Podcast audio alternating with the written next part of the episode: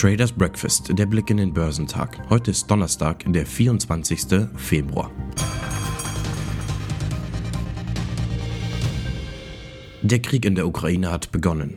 Heute Morgen hat Putin offiziell bekannt gegeben, dass er in der Ukraine einmarschiert ist. Aus der Ukraine sind nach ersten Berichten in mehreren großen Städten Explosionen zu hören, was auf Luftangriffe zurückzuführen ist. Die Börsen weltweit nehmen diese Nachricht nicht gut auf und fallen. Die Märkte in ganz Asien lagen im negativen Bereich. In Japan sank der Nikkei um 2,2 Prozent. Der südkoreanische Kospi sank um 2,78 Prozent. Die Bank of Korea beschließt auf ihrer Sitzung am Donnerstag die Zinssätze unverändert bei 1,25 Prozent. Sie sagte jedoch voraus, dass die Verbraucherpreisinflation für eine beträchtliche Zeit deutlich über 3 Prozent liegen wird. Der Shanghai Composite auf dem chinesischen Festland fiel um 0,89 Prozent und der Shenzhen Component um 1,37% Der Hang Seng Index in Hongkong gab um mehr als 3% nach. Die Aktien des chinesischen Unternehmens für künstliche Intelligenz Sensei Time Group stürzten um 10,7% ab, nachdem Hang Seng Indexes bekannt gegeben hatte, dass die Gewichtung des Unternehmens im Hang Seng Tech Index, wenn er mehr als aufgenommen wird, 0,24% betragen würde, was eine Korrektur von 3,94% entspricht.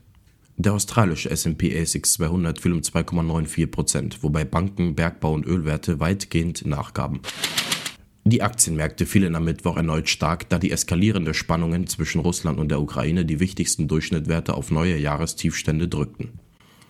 Der S&P 500 fiel um 1,8% auf 4.225 Punkte und lag damit fast 12% unter seinem Rekordstand vom 3. Januar, als er tiefer in die Korrektur rutschte. Der Dow Jones fiel um 464 Punkte auf 33.131. Der technologielastige Nasdaq verlor 2,6% auf 13.037 Punkte.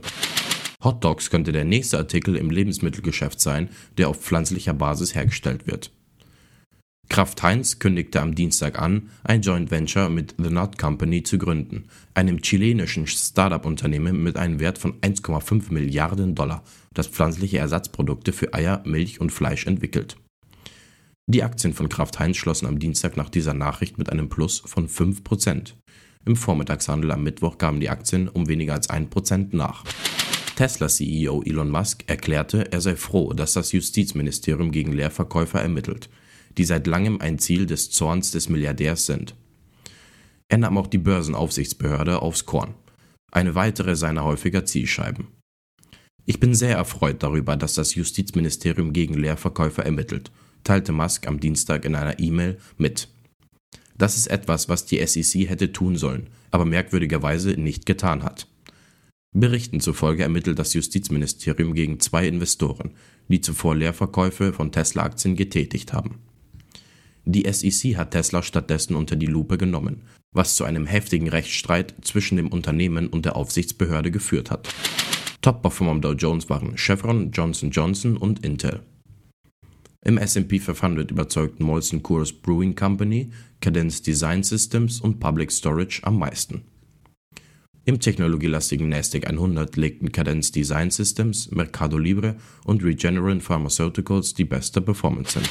Gestern war es noch unklar, was in der Ostukraine geschieht. Diese Unsicherheit gab den Anlegern im Verlauf dann doch zu denken, die noch bis zum Mittag beherzt bei deutschen Aktien zugegriffen hatten. Der DAX war in der Spitze schon rund 1,4% auf 14.901 Punkte gestiegen, musste seine Gewinne dann aber komplett abgeben. Zum Handelsende lag der deutsche Leitindex 0,4% tiefer. Rasant steigende Preise und die nicht ausgestandene Pandemie rauben den Verbrauchern die Zuversicht. Das Barometer der Nürnberger GfK-Marktforscher signalisiert für März überraschend wieder einen Rückgang, nachdem sich die Stimmung zuvor gebessert hatte. Es fiel demnach um 1,4 Zähler auf minus 8,1, wie der GfK mitteilte. Ökonomen hatten hingegen mit einem leichten Anstieg gerechnet. Der Euro fiel nach den Daten wieder in Richtung 1,13 Dollar zurück. Die Gemeinschaftswährung war gestern im Zuge der Erholung der Märkte wieder stärker geworden. Der Darmstädter Pharmakonzern Merck baut sein Geschäft mit der mRNA-Technologie aus. Das DAX-Unternehmen teilte mit, es habe die Übernahme der US-Biopharma-Firma Excelite für 780 Millionen Dollar abgeschlossen. Zugleich kündigte Merck an, über zehn Jahre mehr als 500 Millionen Euro in die Technologie von Excelite zu investieren. Verkäufer war der italienische Pharmakonzern Essetifin. Mit der Kompetenz des Unternehmens erreiche Merck einen Meilenstein auf dem Weg. Einer der führenden Auftragsentwickler und Hersteller von mRNA-basierten Impfstoffen und Therapien zu werden. Man wolle hierbei die gesamte Wertschöpfungskette abdecken. Merck beliefert bereits BioNTech mit Lipiden für das Vakzin der Mainzer. Anfang 2021 hatte Merck den Hamburger mRNA-Spezialisten Amtec übernommen. Top-Performer am DAX waren Porsche, BMW und Brenntag. Heute sind in Europa keine wichtigen Wirtschaftsdaten zu erwarten.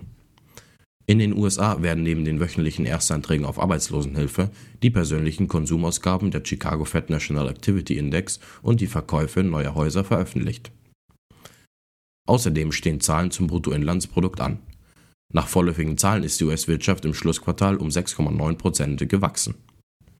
Siemens Energy hält seine Hauptversammlung ab.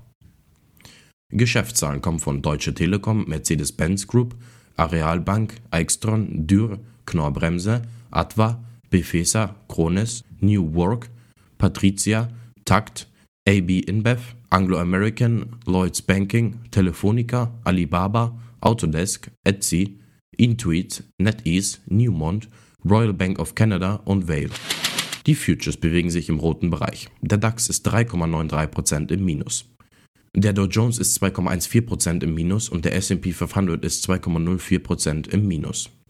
Der technologielastige Nasdaq 100 ist 2,63% im Minus.